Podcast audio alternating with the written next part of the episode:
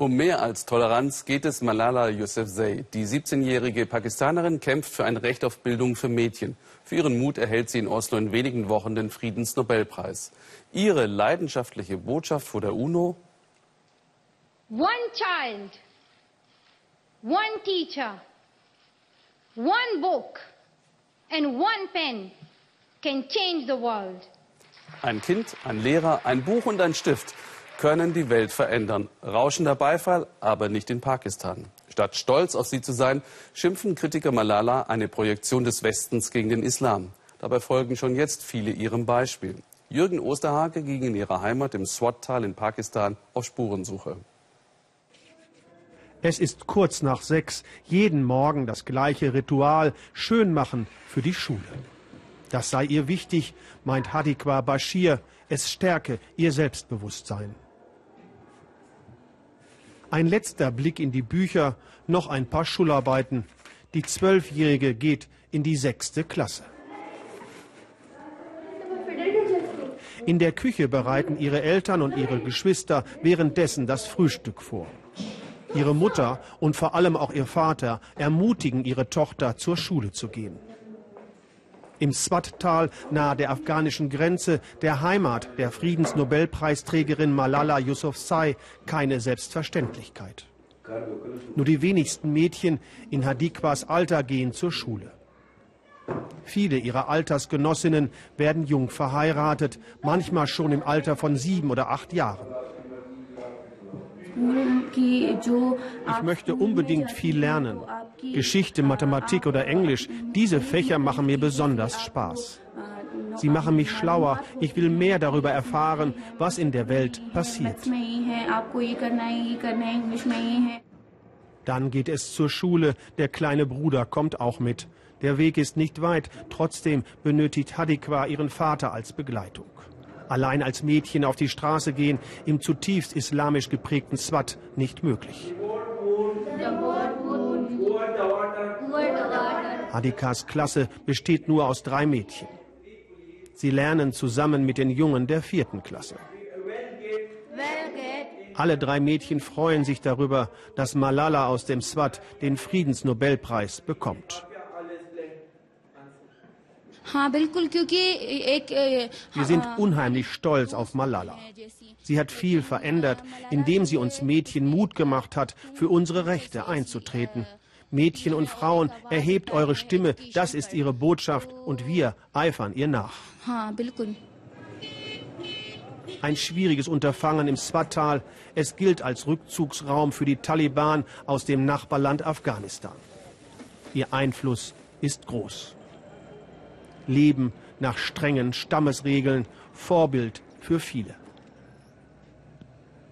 Die Sicherheitslage ist prekär, überall Armee und Polizei. Deshalb lebt Malala auch in England. Zurückkehren in ihre Heimat wäre für sie zu gefährlich. Dazu kommt, die Schar ihrer Gegner ist groß, auch bei Mädchen in Malalas Alter.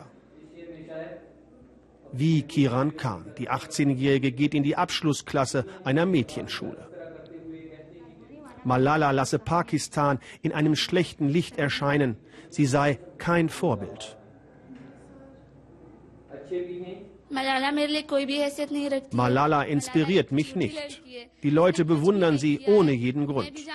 Sie hat nichts für den Fortschritt der islamischen Gesellschaft getan.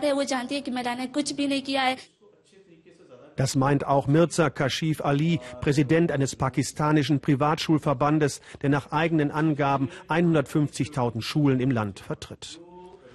Zusammen mit seinen Lehrerkollegen hat er jetzt einen Anti-Malala-Tag ausgerufen, weil sie sich gegen die Verfassung und gegen das religiöse Selbstverständnis Pakistans stelle. Malala ist ein Geschöpf des Westens. Sie missbraucht unser Land, unsere Religion. Das ist verwerflich. Hadikwa Bashir ist da ganz anderer Meinung. Sie ist fasziniert von Malala und ihrem Engagement für Frauen und Mädchen. Und obwohl die Friedensnobelpreisträgerin ihrer Heimat den Rücken kehren musste, ihre Ideen leben hier im Swat weiter. Vor zwei Jahren, gleich nach dem Attentat auf Malala, ergriff Hadikwa die Initiative. Sie gründete eine Organisation Mädchen kämpfen für Menschenrechte. Seitdem treffen sich Hadikwa und ihre Freundinnen einmal pro Woche nach dem Unterricht in einem kleinen Raum nahe der Schule. Sie möchten vor allem Kinderheiraten verhindern. Ich kenne viele Fälle. Shabana zum Beispiel wurde mit zwölf verheiratet und zwei Jahre später von ihrem Mann sitzen gelassen. Oder Shahida, verheiratet mit sieben, jetzt ist sie 16, hat ein Baby und ihr Mann hat ihr die Nase abgeschnitten. Kinderheiraten sind im Swat-Tal zu einem Trend geworden. Eine schlimme Entwicklung, findet Hadikwa. Regelmäßig geht sie in Mädchenschulen, hält Vorträge und klärt auf. Ich möchte Kindern und jungen Mädchen helfen. Das ist meine Mission. Ganz im Sinne von Malala. Wir müssen diesen Trend der frühen Heiraten einfach beenden. Abends bei Hadikwa zu Hause. Zu spüren ist der große Zusammenhalt der Familie.